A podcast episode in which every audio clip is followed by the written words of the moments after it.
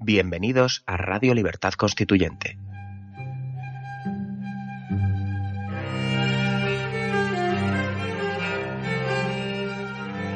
Están escuchando Radio Libertad Constituyente con don Antonio García Trevijano.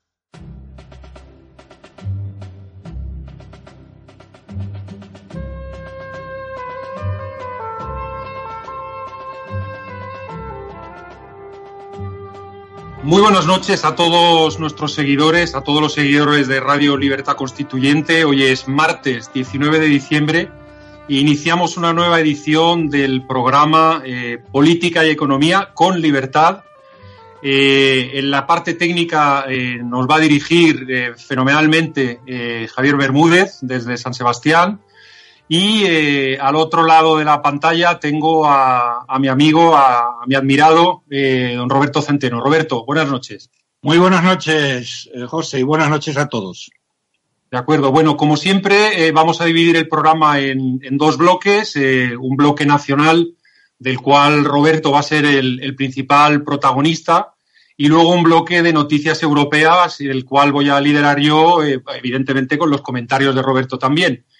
Y bueno, a 48 horas de la cita trascendental que nos han organizado la oligarquía de partidos en Cataluña, pues eh, Roberto Centeno yo creo que nos tiene mucho que decir en el programa de hoy. Pero antes de ello, y muy importante, quiero recordarle a todos nuestros oyentes, televidentes y seguidores la conferencia de mañana en Madrid, ¿no? Roberto, eh, Efectivamente, eh, les os recuerdo a todos que eh, las cuatro personas, economistas y profesores, que, que, hemos hecho cálculos de la situación económica de España que son muy diferentes a los del gobierno, eh, pronunciamos mañana en la Fundación Gómez Pardo de la Escuela de Minas, en la calle Alenza número uno de Madrid, una conferencia titulada El futuro político y económico de España. Como obviamente eh, la inmensa mayoría de las personas que nos escuchan eh, no podrán no, no podrán asistir físicamente a la a la, a la, conferencia, eh, quiero decirles que eh, mañana por la mañana van a mañana eh, perdón mañana justo antes de la conferencia nos va a hacer una entrevista José Javier Esparza. José Javier Esparza no sé si todos le conocéis, pero deberíais, es uno de los mejores historiadores de España, eh, tiene un ojo tapado como un pirata eh, y eh, sus libros sobre la Edad Media española y sobre la Reconquista verdaderamente es de lo mejor, de lo mejor que se ha escrito nunca en este país. Bien, ahora dirige estaba antes, está en Intereconomía Televisión y dirigía el telediario del mediodía pero ahora le han pasado al prime time del telediario de la noche, que es eh, de las, desde las ocho y media a las nueve y media de la noche todos los días. Se lo recomiendo vivamente porque es el mejor telediario donde se de toda la televisión española, donde mejor se pueden enterar ustedes de la verdad, cosa que no va a ocurrir si escuchan otros telediarios. Bien, pues eh, mañana nos van a hacer una entrevista para este telediario diez minutos antes, en donde haremos un resumen de diez minutos y valga la redundancia, de lo que vamos después a contar. Por lo tanto, aquellos de ustedes, que serán la mayoría, que no puedan asistir, pueden vernos perfectamente eh, a partir de las ocho y media en Intereconomía eh, Televisión. Y esto es lo primero que quería decir antes de empezar con el tema de las elecciones catalanas. De acuerdo, Roberto, pues eh, yo creo que sin más dilación podemos comenzar con este tema. Antes de nada, quizás decirte que me he enterado por aquí, por Bruselas, que el señor Puigdemont ha intentado organizar un, un sarao separatista en la costa belga, en un hotel de Ostende, y eh, me ha chivado un repúblico que, que tiene contactos con este hotel que le fue denegada la autorización para celebrar esta, esta quedada separatista. Entonces, de momento, como ves, Roberto, sigo haciendo lo, lo, posible por encontrar dónde se ubica este hombre, pero de momento sigo dando en agua. De hecho, él ha intentado estar cerca del agua, en Ostende, porque está en la costa belga, pero, eh, en fin, no, no logro dar con él, Roberto.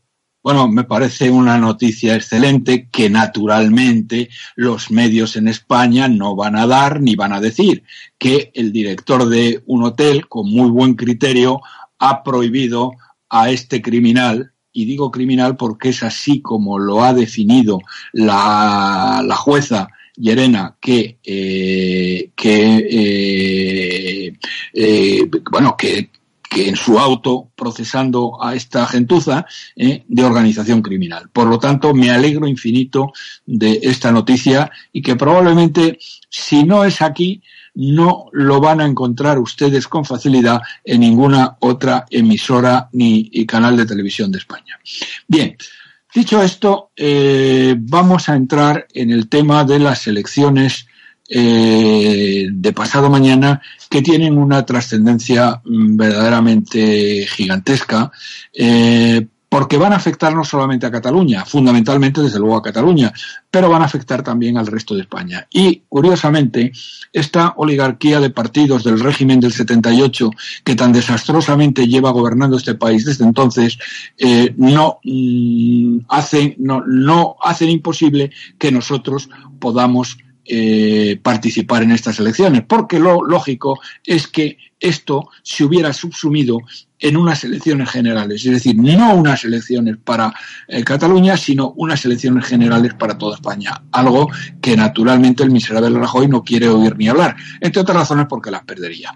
Pero bien, voy a centrarme en el tema y que entiendan ustedes bien qué es lo que nos jugamos y quiénes son los verdaderos culpables de este desastre que, sin la menor duda, se va a producir eh, mejor dicho, voy a ser más exacto, no sin la menor duda, con un 97% de posibilidades, ya les explico por qué, se va a producir pasado mañana. Digo esto porque si hoy se toman ustedes la molestia, y lo pueden hacer por Internet, de ver la predicción final de las encuestas que publica, lo viene publicando periódicamente en el diario El País, una persona muy experta en estos temas, que se llama Kiko Llaneras, que ha agregado decenas de sondeos mm, publicados y ha hecho más de 10.000 simulaciones con estas decenas de sondeos publicados antes del sábado pasado, que como saben ustedes, y si no yo se lo recuerdo, eh, fue el último día permitido para la publicación de encuestas, ofrece un resultado que no por ser esperado es menos demoledor. Fíjense que la posibilidad, la cifra que da de agregar decenas de sondeos, hacer algo así como 10.000 simulaciones, Kiko Llaneras, y lo pueden ver aquellos de ustedes que tengan un interés especial en el tema en el diario El País de hoy.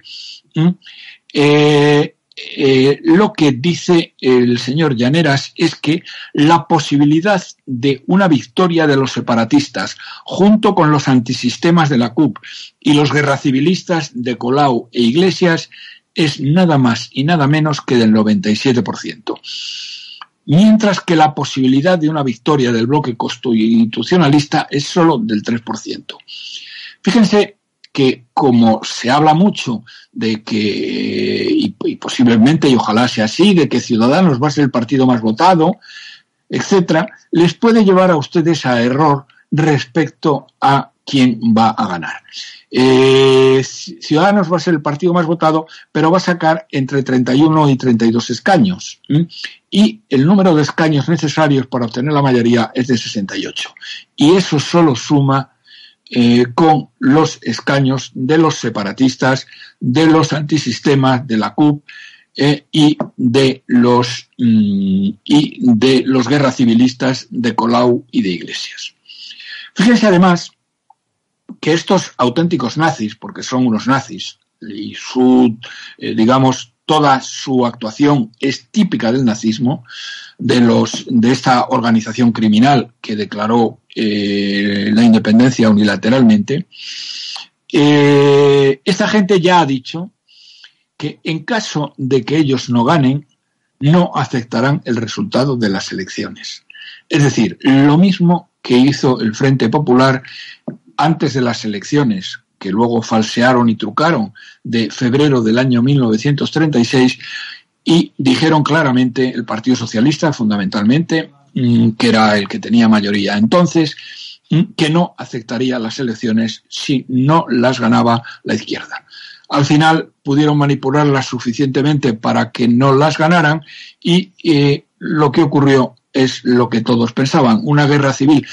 Perdón, que todos pensaban y que todos deseaban. Estaba leyendo eh, el último libro de, eh, en defensa de España de Stanley Payne, este historiador norteamericano, que es uno de los más serios, eh, que ha escrito sobre España, sobre la guerra civil española, de que la guerra civil en España eh, era querida por todos, por la izquierda y por la derecha.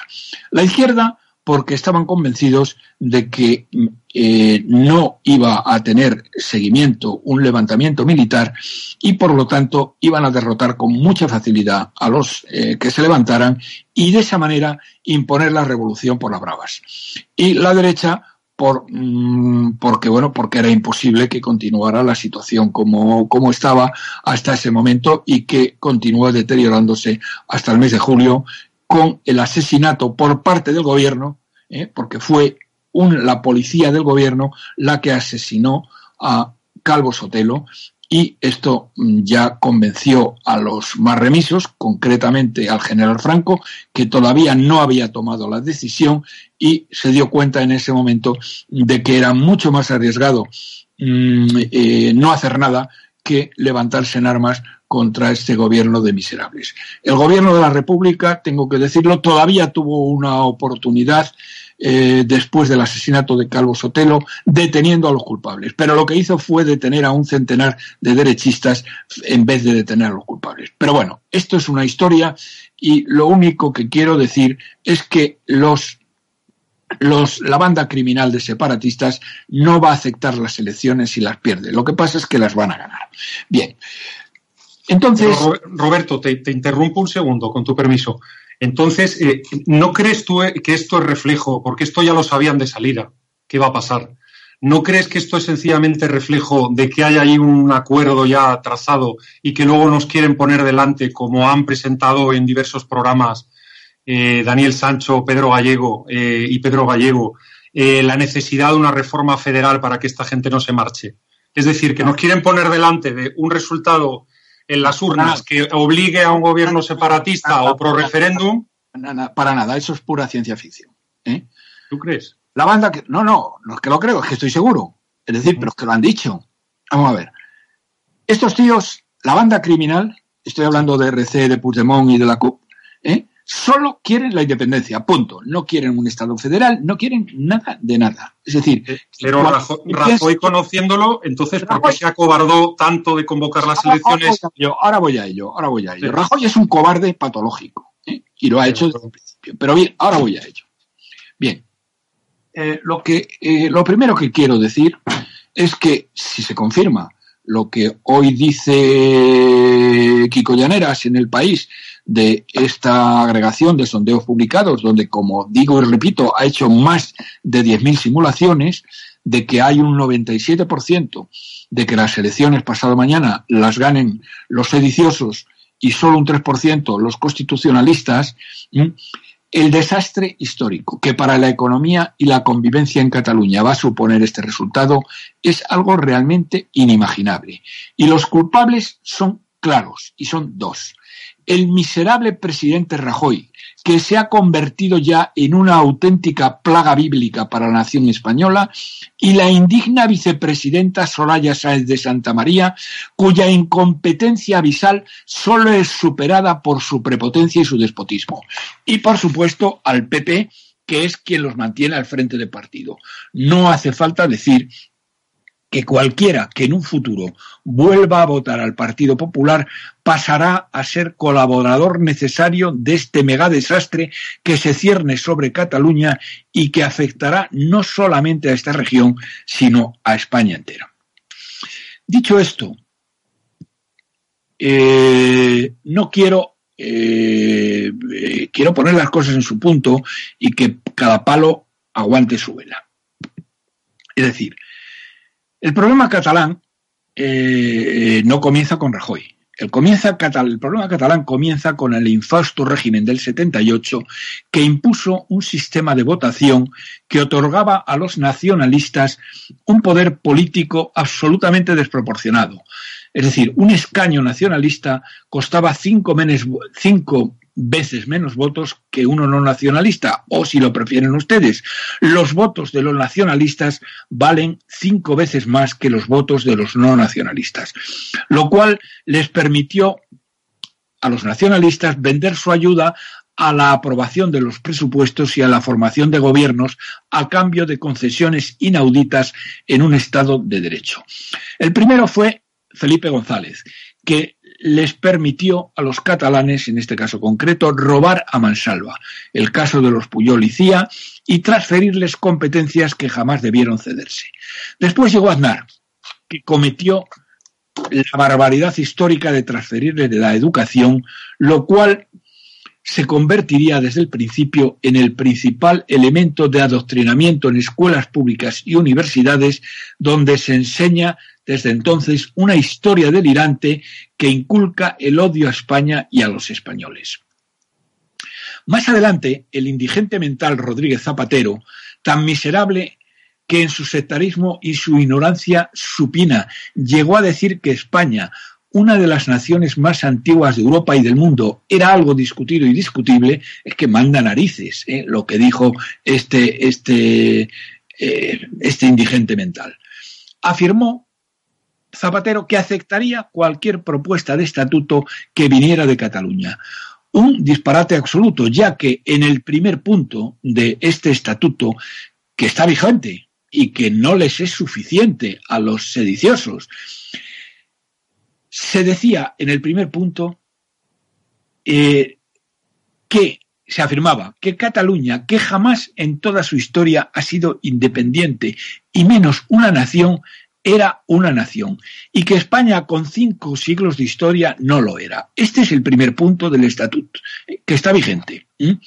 Algo que aceptaron como la Biblia todos los diputados socialistas del Congreso con cuyos votos se aprobó este auténtico dislate, pero que después el señor Rajoy, que podía haberlo echado atrás, no se atrevió.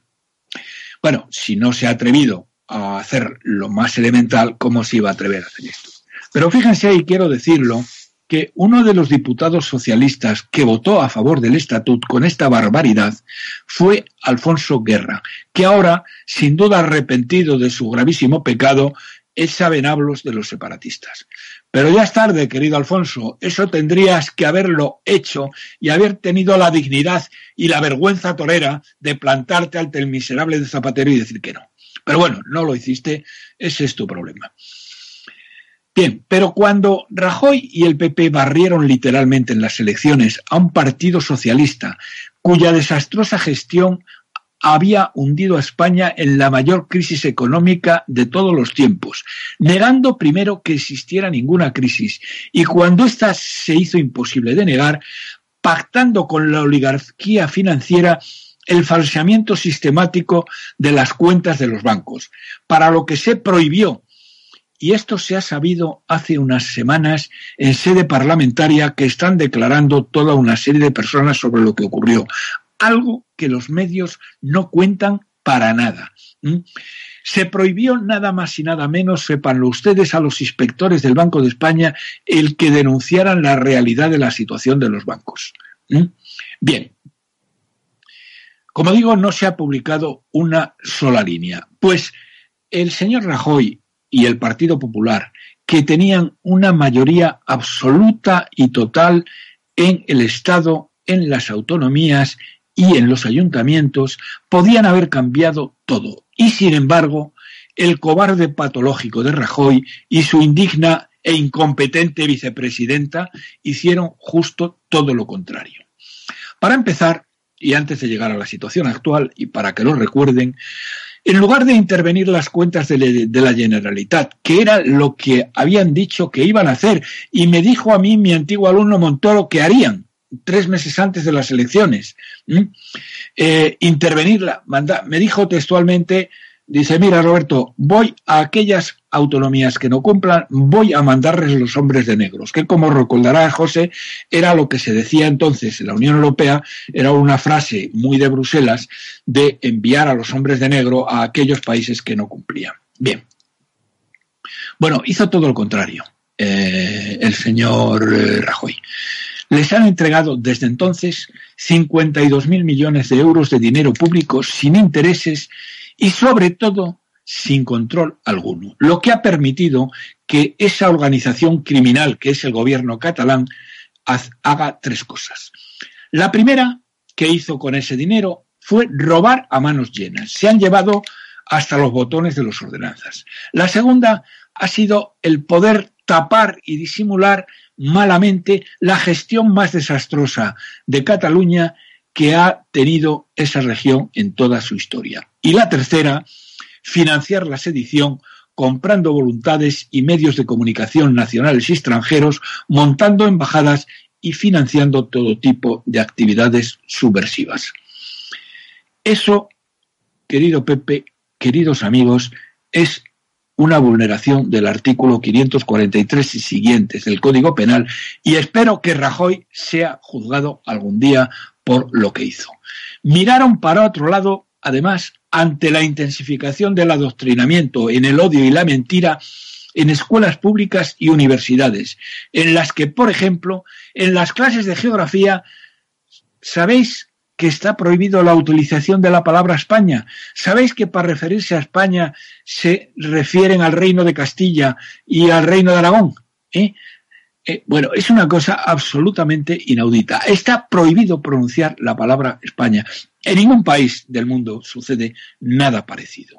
Y la historia que les voy a contar es el mayor conjunto de falsedades que cabe imaginar, sin que este gobierno haya movido un solo dedo para evitarlo. Por ejemplo, en el caso de la historia, cuentan que fuimos, que ellos fueron invadidos en el siglo XVIII cuando Cataluña se unió a una guerra de dinastía, una guerra dinástica entre los Borbones y, la Casa de Austria ellos se unieron a la Casa de Austria, perdieron la guerra y por eso eh, hubo que invadir Barcelona, porque ellos se creían que iban a venir en su ayuda los austriacos y los austriacos no vinieron en su ayuda y perdieron la guerra. Que no tiene nada que ver, porque es que en el siglo XIV, en el siglo XV, eh, bueno, en el siglo XIV, mm, eh, Cataluña era simplemente una parte del reino de Aragón, porque ellos jamás fueron un reino. Y en el siglo XV pasaron a formar parte de la España de los reyes católicos. O sea, que cuenten esta historia no hay por dónde cogerlo. Pero claro, más aún, peor aún, es el caso escandaloso de negligencia, degación de funciones y mentiras sin rubor en sede parlamentario algo que es un delito grave en la mayoría del mundo civilizado, del indigno ministro de Educación Méndez de Vigo, uno de los lacayos más rastreros y miserables de Rajoy, que tendría la desvergüenza y la miseria moral de afirmar en sede parlamentaria que, abro comillas, la educación en Cataluña no le plantea ningún problema al gobierno del PP. ¿Me han escuchado ustedes? La educación en Cataluña no le plantea ningún problema al gobierno de PP. Es decir, que la, la mentira y el adoctrinamiento en el odio a España no le plantea ningún problema a Rajoy, a la vicepresidenta y a este gobierno de miserables que tenemos.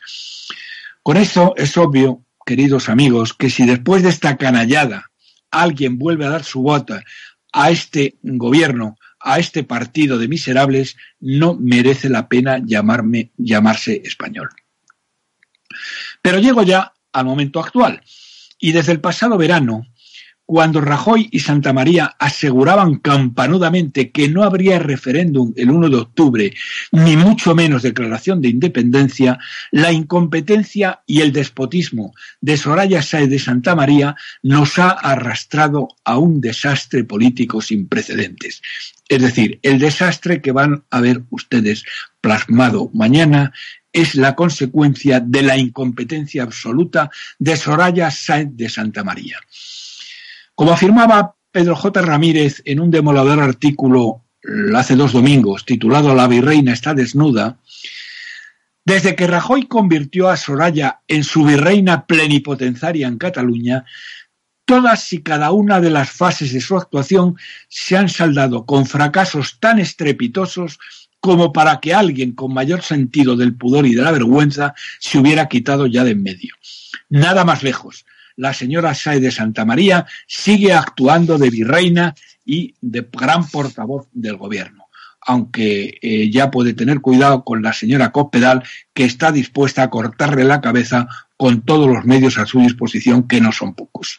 Bien, ¿para qué, se preguntaba eh, Pedro J., ¿para qué tantas reuniones? ¿De qué han servido tantas idas y venidas a Cataluña, tantos encuentros secretos, tanto mirar para otro lado y tanto buscar intermediarios? Pues miren ustedes, solo han servido para poner la otra merjilla ante cada bofetada a la legalidad, enviando a Rajón al rey y al rey al insultódromo de la manifestación posterior a la masacre islamista de las Ramblas, donde por cierto les recuerdo, creo que ya se lo he comentado, como una de las personas de eh, la inteligencia norteamericana eh, eh, que vino a analizar este tema y con la que pude hablar por una serie de razones en el Hotel Miguel Ángel, me dijo que nunca habían conocido a una policía tan incompetente como los Mossos de Escuadra y que la gestión por parte de la Generalitat era algo que nunca jamás habían visto, tan desastroso como nunca jamás habían visto. Esto me lo dijo una persona del máximo organismo de inteligencia de los Estados Unidos. Bien, eh, continúo. Después de eh, que la señora Sae de Santa María no haya parado en ir y venir para nada, ¿eh? llega el 1 de octubre y la gestión de la jornada del 1 de octubre, donde según esta incompetente no iba a haber ninguna, ningún referéndum, ¿eh?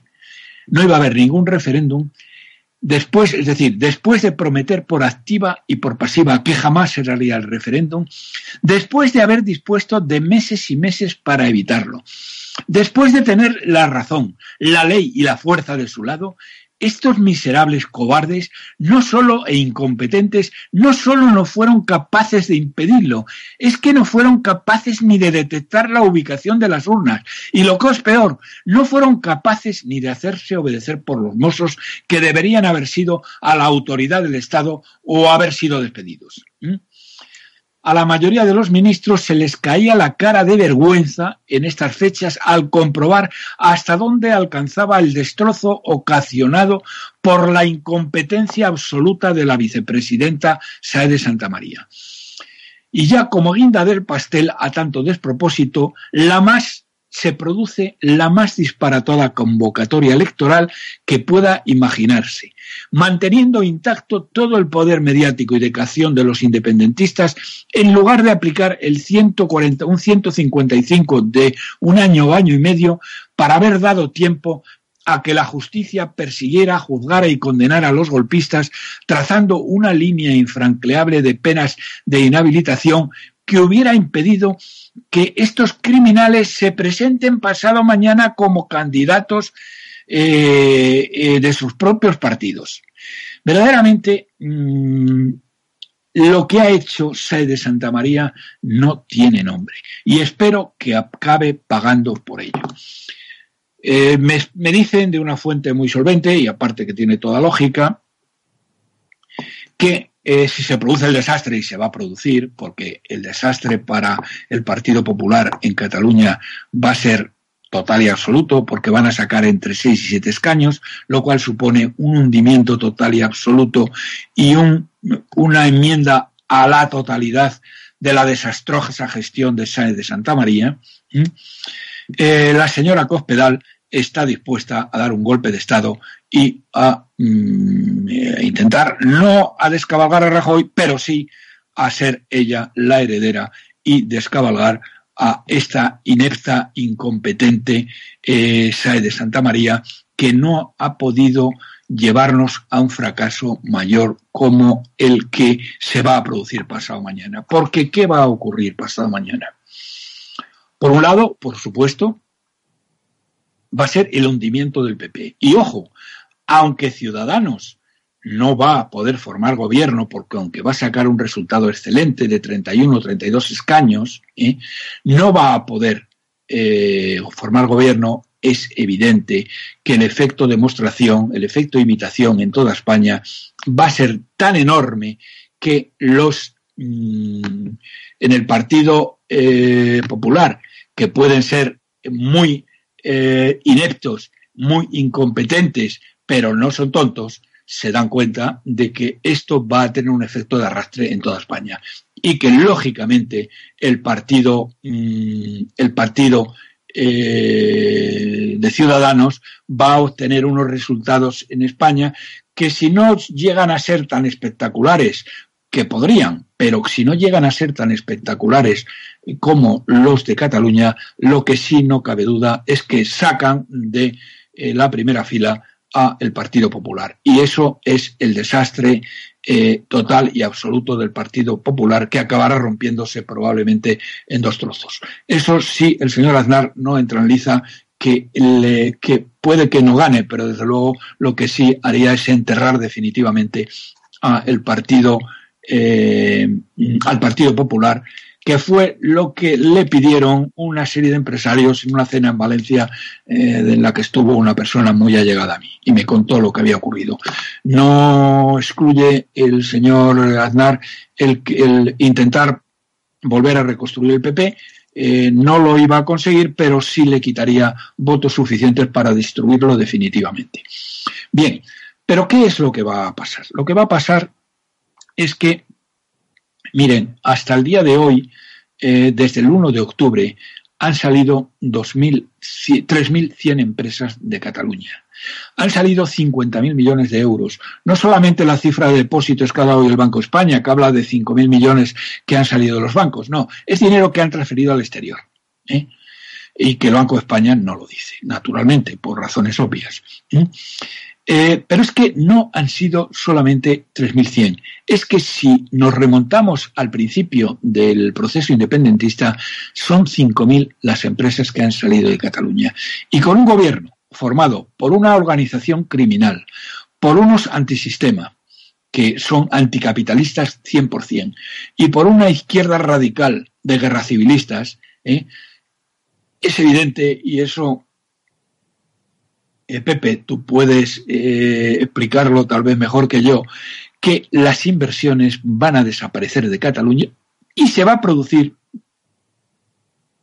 no solo una nueva salida masiva de empresas, ¿eh? que ya lo de masiva va a ser difícil porque es que han salido las mayores y las más importantes, pero se va a empezar a producir el desmantelamiento y el cambio de los sectores de producción.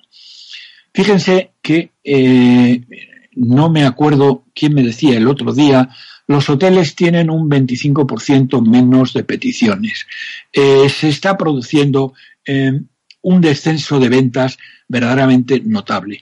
Porque claro, otra de las cosas que estos miserables que nos gobiernan, no hay por dónde cogerlo. Dicen, se hartan de decir, porque son los cobardes, no por otra razón, que no se puede hacer un boicot a los productos catalanes. Bien, y me parece bien que lo digan. Dice, pero vamos a ver. No, el resto de los españoles no podemos hacer un boicot a los productos catalanes y ellos pueden seguir haciendo un boicot a los productos no catalanes como siguen haciéndolo. Es que son tan canallas, son tan miserables, son tan cobardes que no se han atrevido a prohibir. Porque ahora, vamos a ver, es que, eh, fijaros, la vicepresidenta Sae de Santa María es la presidenta en funciones de la Generalitat. Y esta miserable no ha sido capaz de anular la campaña institucional que llevan desde hace años haciendo para no que no se compren productos no catalanes. Es el famoso compreu y no compreu. Compra catalán, ¿eh? no compreu un producto fabricado fuera de Cataluña, compré un producto fabricado en Cataluña. Y esta miserable SAE de Santa María viene a decirnos a nosotros que no hagamos boicot a los productos fabricados en Cataluña y no es capaz de prohibir la muy miserable el que no el que se finalicen las campañas contra los productos no fabricados en Cataluña. Bien, ¿qué es lo que va a ocurrir? Pues miren, lo que va a ocurrir es muy sencillo. Como diría Alfonso Guerra, si se forma el gobierno, que aparentemente se va a formar con un 97%, según las cifras que da Kiko Llanera hoy en el país, eh, y hay un gobierno de cuatro años de esta banda criminal y de los y de la extrema izquierda, bueno, eh, lo que va a ocurrir en Cataluña es como diría Alfonso Guerra, que dentro de cuatro años a Cataluña no la va a conocer ni la madre que la parió. Ahora bien, si los catalanes quieren suicidarse, que se suiciden.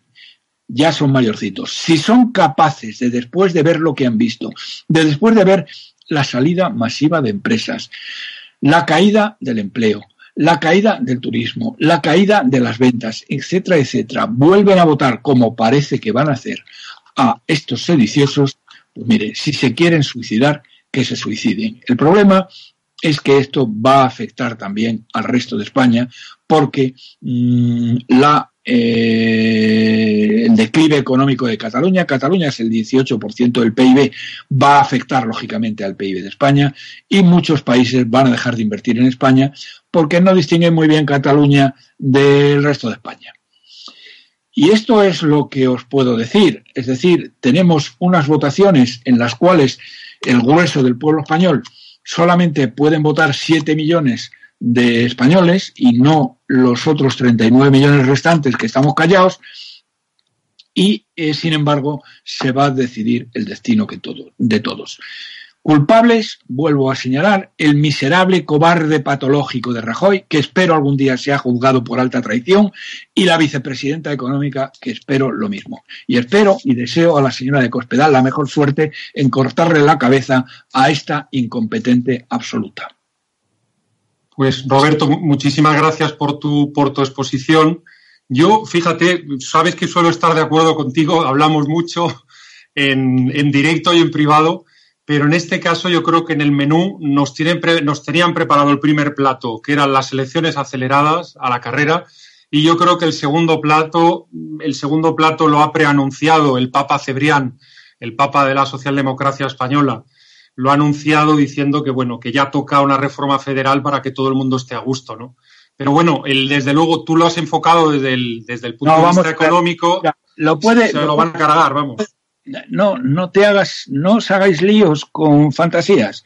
Lo de la reforma federal, eh, que es algo contrario, totalmente contrario a la historia y al sentir de los españoles, es un ¿eh? Eh, ya veremos qué pasa. Pero lo que sí te puedo decir es que esto no es algo que esté pensado y que esté hecho. La convocatoria de elecciones fue algo absolutamente improvisado sobre la marcha, porque Rajoy había dicho que no se convocarían elecciones hasta que se dieran condiciones para realizar unas eh, elecciones democráticas en Cataluña. Se, dio un plazo de seis meses, ¿no? El señor Albiol, el señor Albiol estaba pidiendo, llorando por las esquinas, para que se dieran un año, un año y medio. El Partido Socialista no exigía que las elecciones fueran de inmediato. Ciudadanos tampoco lo exigía. Fue una cuestión improvisada por la señora Saez de Santa María que convenció al cobarde patológico de razón de hacerlo. La señora, la señora Saez de Santa María no tenía entonces ningún plan, como no tenía ningún plan el 1 de octubre y como no tiene ningún plan ahora mismo para lo que venga después, excepto defenderse de la señora de Cospedal para que no le corte la cabeza. Entonces, si alguien dice que esto es una primera fase de algo preparado, perdóname, Pepe, pero no sabe lo que dice. Fue todo improvisado, se improvisó sobre la marcha. Lo que venga después, puedes decir lo que quieras, un Estado federal, mm, lo que te dé la gana, pero mm, no tiene sentido. Por otra parte, sí quiero recordarte una cosa. Si España fuera un Estado federal, las autonomías tendrían que devolver casi la mitad de las competencias que tienen, porque en los estados federales el dinero, Y del dinero, y del dinero, Roberto. Y el dinero. Los dos tercios del gasto público es centralizado y solo un tercio del gasto es descentralizado. En España, los dos tercios del gasto son descentralizados y un tercio descentralizado. Por lo tanto, una España federal no solamente no serviría, no solamente siendo disparite, es que a nadie le interesaría, ni al País Vasco, ni a los catalanes, ni a los andaluces, ni a nadie, de nadie, de nadie, porque eso les quitaría, eh, como digo, les quitaría casi la mitad de las competencias y casi la mitad del dinero. Un Estado federal. Por lo tanto, el señor eh, presidente del país, que no sé si es presidente o no lo es, que me da igual, pero ha perdido ya prácticamente toda su influencia, aunque, eso sí, eh, su valedor fundamental es la señora Saez de Santa María. Y por eso decía con muy buen criterio eh, Pedro J. Ramírez que la realidad de lo que ha ocurrido no la leerían en ningún periódico ni en ningún medio que están bajo la égida de la señora Saez de Santa María. Y el país es el primero. Porque el verdadero director, tú has dicho director del país, el verdadero director del país es Saez de Santa María o la señora Saez de Santa María, directora. Así que eh, ya sé quién te ha dicho eso, ya sé que piensan que hay algo pensado, no hay nada pensado, es todo improvisación. Y, lo que y para lo que ocurra en el futuro estamos absolutamente en manos de los dioses. Pero fundamentalmente estamos en manos de los catalanes. Y si los catalanes se quieren suicidar, mira, que se suiciden. Bueno, los, Roberto, los españoles nos llevamos suicidando 40 años eh, votando a este régimen de partidos haciendo el punto. Perdona, tengo que decir lo mismo. Eh, lo mismo que digo para los catalanes, digo de los españoles. Si en las próximas elecciones los españoles volvemos a votar a los partidos de la transición, los partidos del consenso, del régimen del 78, te digo lo mismo. Si queremos suicidarnos, oye, nos suicidamos. Y punto. Si se quieren suicidar, si nos queremos suicidar, pues nos suicidaremos. Totalmente, totalmente de acuerdo contigo. Ahora, ahora que ya no cortamos los programas, sería el, momento perfecto para poner un anuncio o para poner una interrupción para que nuestros eh, seguidores pues, pudieran pensar sobre lo, sobre lo que acabas de decir, ¿no? Pero bueno, como ya no tenemos ese formato en el programa, me voy a lanzar yo brevemente a, a presentar cómo está el panorama por aquí por la Unión Europea, que bueno, no es tan preocupante, no es tan preocupante como, o por lo menos esa preocupación no es tan inmediata, ¿no? Como la que nos ha estado contando Roberto, pero sí que es verdad que la situación no es para nada halagadora. Eh, de nuevo, eh, a los firmadores de manifiestos pro europeos, pro Juncker, pro más Europa y pro más y pro más puñetas la situación sigue caminando lentamente hacia el desastre. Eh, un botón de muestra. La semana pasada, jueves y viernes, tenemos Consejo Europeo, reunión de los jefes de Estado y Gobierno. Hay una agenda. En la agenda, pues normalmente en estas reuniones se suele cocinar, ¿no? Antes de la reunión, donde ya han hablado los ministros de Exteriores, las delegaciones de los países ante la Unión Europea y dicen, oye, vamos a hablar del tema 1 esto, del tema 2 esto, del tema 3 esto. Entonces, ¿Cuál era el tema fundamental? Pues que le dejaban un ratito a Macron para que presentara un programa muy ambicioso para la reforma de la eurozona. Roberto, que esto te gusta a ti y sobre el futuro del euro y los eurobonos y el ministro de Economía de la eurozona y demás. Y la señora Merkel, que es la dueña del circo en feliz expresión de don Roberto, eh, sale en mitad de la reunión y dice, oye, que yo todavía no tengo gobierno y que no es momento de hablar de esto. Total, que a mitad de reunión se quedan todos mirando y dicen, bueno, ¿y qué hacemos ahora? Porque la dueña del circo acaba de decir abiertamente que no le apetece hablar de este tema, ¿no? Esto fue un golpe, evidentemente, a, Macron, eh, que venía con ganas de, en fin, de, erigirse ¿no? como, como un líder europeo, pero evidentemente es un líder europeo que solo tiene palabras, pero que no tiene ese poder, esa fuerza que necesita para imponer sus criterios en las negociaciones de la Unión Europea.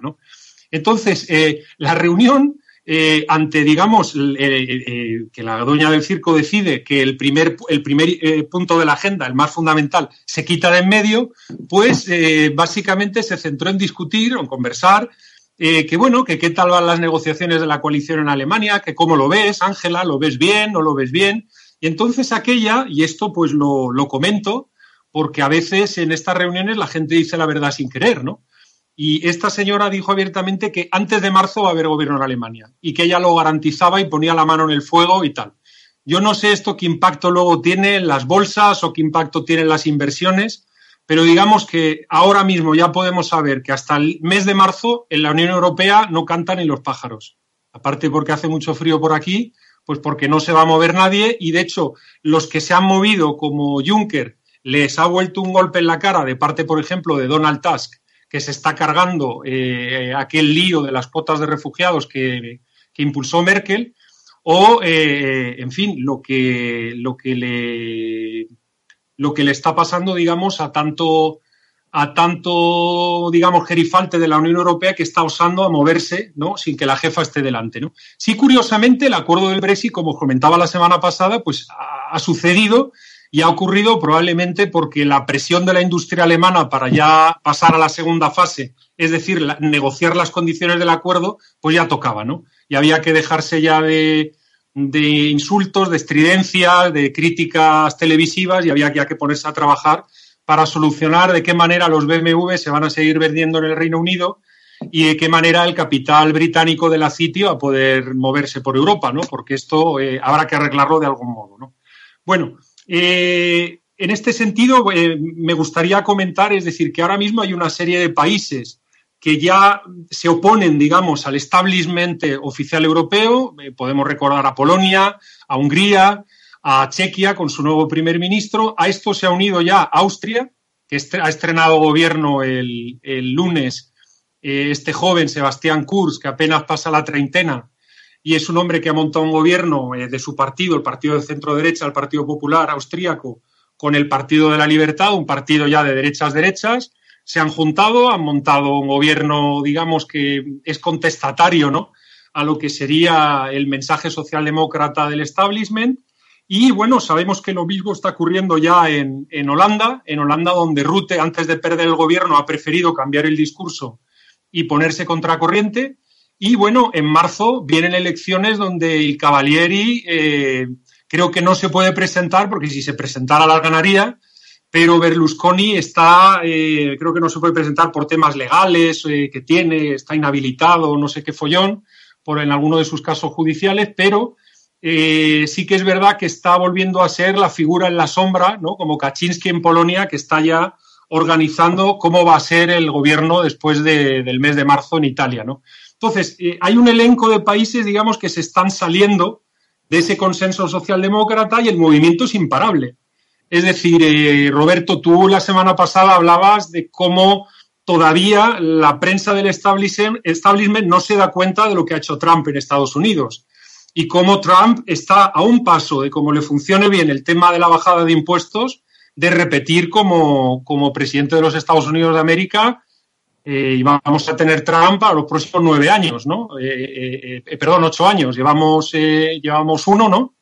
Y nos quedarían siete, ¿vale? Y eso está a punto. Bueno, pues en Europa ese progreso, digamos, de las fuerzas anti-establishment sigue, sigue su camino, sigue lentamente y bueno, no sé cuándo va a parar, es decir, esto no es una cosa que podamos mirar de aquí a la semana que viene, pero ya nos hemos encontrado como el caballo de batalla del año pasado, que era satisfacer que a Merkel le había apetecido, en lugar de atraer a parados griegos, a parados italianos y a parados españoles, ¿no? A trabajar en Alemania, a atraer a parados de, fuera de Europa, esa apetencia ese, que tuvo, esa ocurrencia desgraciada que tuvo la señora Merkel, eh, ya se la están contestando, es decir, ya se le ha puesto delante el presidente del Consejo, ya se le ha puesto delante una serie de países, no quieren cuotas de refugiados, dicen que este es un tema que se debe dirimir a nivel nacional y bueno, la situación se va calentando lentamente, calentando lentamente. Vamos a ver con qué fuerza vuelve la doña del circo en el mes de marzo, si es verdad lo que nos ha prometido,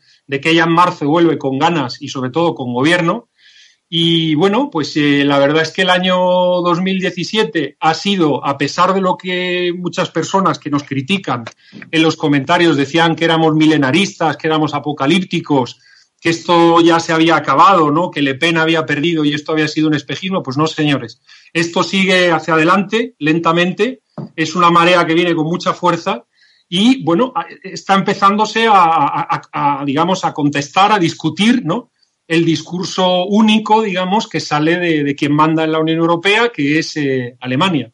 Con lo cual la situación, pues bueno, ahora mismo pasamos a un periodo vacacional, poco va a haber esta semana ya, aparte de, lo que os he comentado, pero eh, en fin, no, no añade lo que está, es decir, lo que está pasando en la Unión Europea, evidentemente tampoco apoya las tesis de los separatistas, que cuando se vienen a Bruselas a hacer el ridículo, pues tampoco encuentran aquí interlocutor ni, ni digamos, no hay nadie con, con la, digamos, la suficiente fuerza, ¿no? Como para escuchar el mensaje o como para hacer algo en el mensaje. Aquí no hay nada. Esto es la nada y va a seguir siendo la nada hasta marzo del año que viene a ver si la dueña del circo decide qué es lo que pasa con la nada.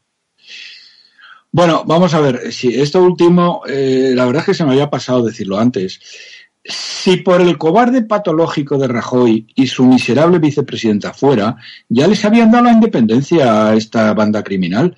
Lo que pasa es que al señor Rajoy le dijo la dueña del circo y el señor Macron que ni se le ocurriera, ni por el forro, dar la independencia a Cataluña, que hiciera lo que tuviera que hacer. ¿eh? Porque eso ni de broma. Es decir, el problema no es que, eh, Cataluña, o mejor dicho, los separatistas tengan o no tengan eh, audiencia fuera de España, porque han tenido toda, sobre todo con la con la ayuda de todos los medios de Soros, etcétera, han tenido toda. Pero que, por cierto, de la misma manera que se sabe ya perfectamente, la Guardia Civil y la Fiscalía General del Estado han podido detectar paso a paso cómo esta gente organizó el, uno, el, referéndum y organizó después la DUI, lo que no sabemos todavía es quién lo ha financiado y, y quién ha coordinado los medios internacionales para ello. Y espero que lo sepamos, porque ahí hay mucha tela que, que cortar. Pero a lo que te voy a decir. Lo que te voy a decir es lo siguiente. La Unión Europea no va a aceptar jamás una Cataluña independiente. Y se pueden poner del derecho, del revés, por arriba, por abajo, para decir que no es democrática, no es que jamás. Por tanto, ese sí que es un tema eh, zanjado. Esa es la primera cosa que te el, quería decir. El efecto contagio, Roberto, sería tremendo en el resto de la Unión Europea. Sería tremendo. efecto contagio. Eso está descartado. Incluso con un piernas miserable como Rajoy, no ha podido, no han podido, que estaba dispuesto a bajarse los pantalones. Eh, no han podido conseguir la independencia, no la van a conseguir jamás, porque Europa no lo permite. Punto uno. Punto dos. Hombre, a Rajoy Mm, le viene Dios a ver en el sentido de que mientras la señora Merkel no se haga cargo del tema, y por lo tanto eso será bien mediados, o más bien el segundo semestre del año que viene, que ya lleve todos los temas de control, eh, eh, Rajoy va a poder seguir vendiendo deuda como si fueran churros. Y por lo tanto va a poder seguir financiando y despilfarrando dinero eh, lo que sea necesario. Porque el Banco Central Europeo, a través del Banco de España, va a comprar toda la deuda que sea necesaria. Y aquí te hago una pregunta. Aquí te hago una pregunta. Está nuestro amigo, lo de amigo lo digo en tono coloquial, eh, nuestro amigo Schulz. Y la pregunta que te hago es, en un eventual gobierno, que es lo que de alguna manera eh, Merkel está diciendo con los socialistas, ¿qué puesto tendría Schulz en un gobierno, eres tú, podría tener en un gobierno con Merkel? Yo creo que eso ahora, ahora es bastante aventurado, ¿no? El, saberlo. Eh, ¿Por qué? Porque el propio Schulz está teniendo que pelear con sus bases. Porque sus bases no tienen nada claro después del abrazo del oso, ¿no? Que como se dice coloquialmente, que ha sufrido la SPD, el, Partido Socialdemócrata Alemán, por haber estado en coalición con Merkel los últimos años, las bases le dicen que no, que lo que tiene que llegar es un acuerdo de, de programa en cinco o seis puntos y que luego le, da, le tienen que dar apoyo parlamentario, pero que el marrón, con perdón, se lo coma eh, la señora Merkel, ¿no? Entonces, todavía no está claro que acaben de juntarse los dos partidos. Cosa, porque creo que una vez que el señor Schulz tenga un puesto definido en el nuevo gobierno de Alemania, ¿eh? creo que será el momento, dado que fue la persona, que tengo que decirlo, que más caso nos hizo a nuestros cálculos, de, demostrando la mentira, la falsedad de los cálculos de PIB del gobierno de España, e incluso, como recuerdas muy bien, nos dijo por carta que iba a pedir que eso se analizara por parte del Parlamento Europeo, ¿eh? Eh, sería el momento de volver a la carga con nuestro amigo, nuestro amigo Sur. que no estoy, estoy pensando en mandarle un lomo Joselito por Navidad. Desde luego, desde luego que le gustaría. Fíjate, algo que sí que se ha filtrado y de lo cual tú eres experto, Roberto, es el tema del, del, eh, proyecto del Mar del Norte, del, Mar del Norte, perdón, del Mar Báltico, para traer energía desde Rusia. Ese proyecto, el Nord Stream 2, eh, estalla en la política alemana porque es una de las condiciones que ha puesto el SPD para negociar con Merkel.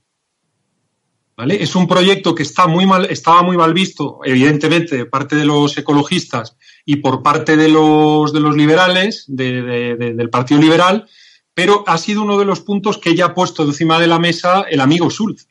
El amigo Schulz a la hora de negociar con Merkel. Eso, eso le conviene a Merkel igual que a Schulz y por lo tanto mm, Merkel lo va a utilizar como decir, oye, no tengo más remedio.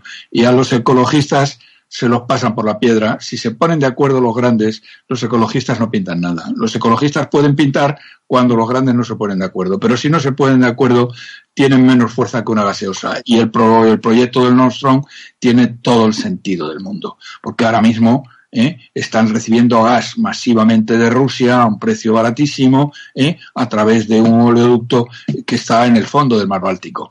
El duplicar eso, yo no sé los ecologistas qué es lo que tienen que decir, pero en fin.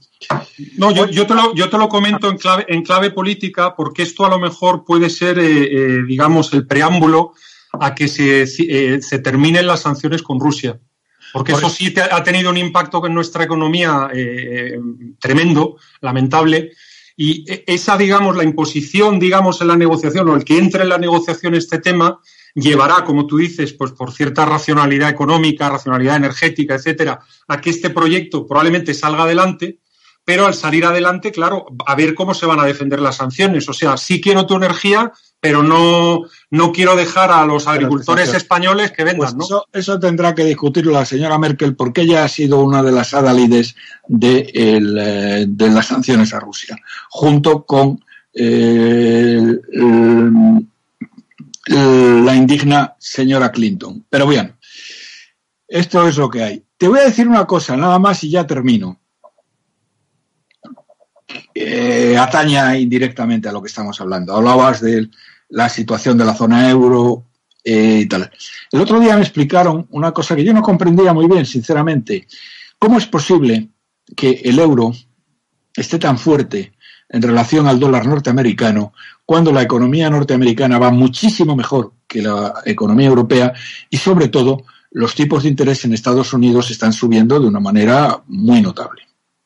¿Cómo es esto posible? Yo no lo entendía muy bien porque va contra lo que yo he estudiado en los libros de la racionalidad económica, va contra, contra todo lo que está escrito, digamos. Y claro, no se me había ocurrido, la explicación que me dieron es una explicación eh, tremenda. El gobierno norteamericano, con Trump,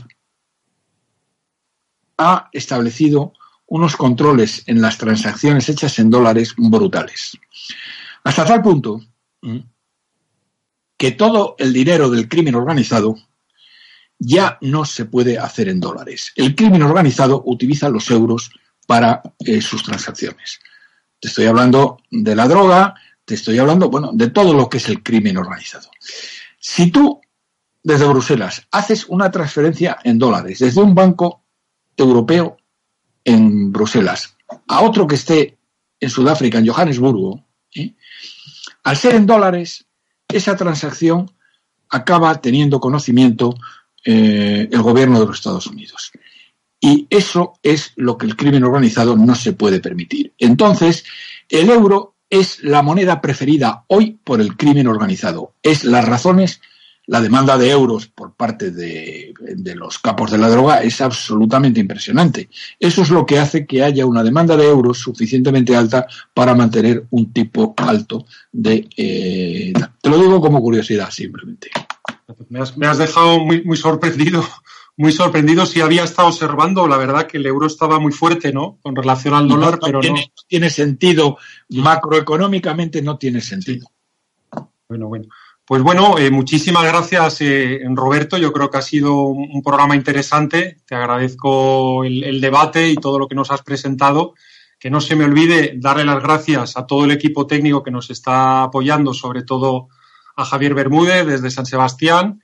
Y bueno, a todos ustedes que nos han seguido, esperamos que les haya gustado el programa y bueno, hasta la próxima y sobre todo mañana no se olviden de la conferencia de don Roberto Centeno y de los otros jinetes, tres más, cuatro en total, en, eh, la Escuela Superior de Ingenieros de Minas de Madrid, Metro Río Rosas, a las siete de la tarde. Y si no pueden verla, que vean el telediario de Intereconomía Televisión de José Javier Esparza a las ocho y media, que por otra parte, insisto, es el único telediario de las televisiones de España en el cual pueden ustedes saber la verdad de lo que está sucediendo en España y en el mundo.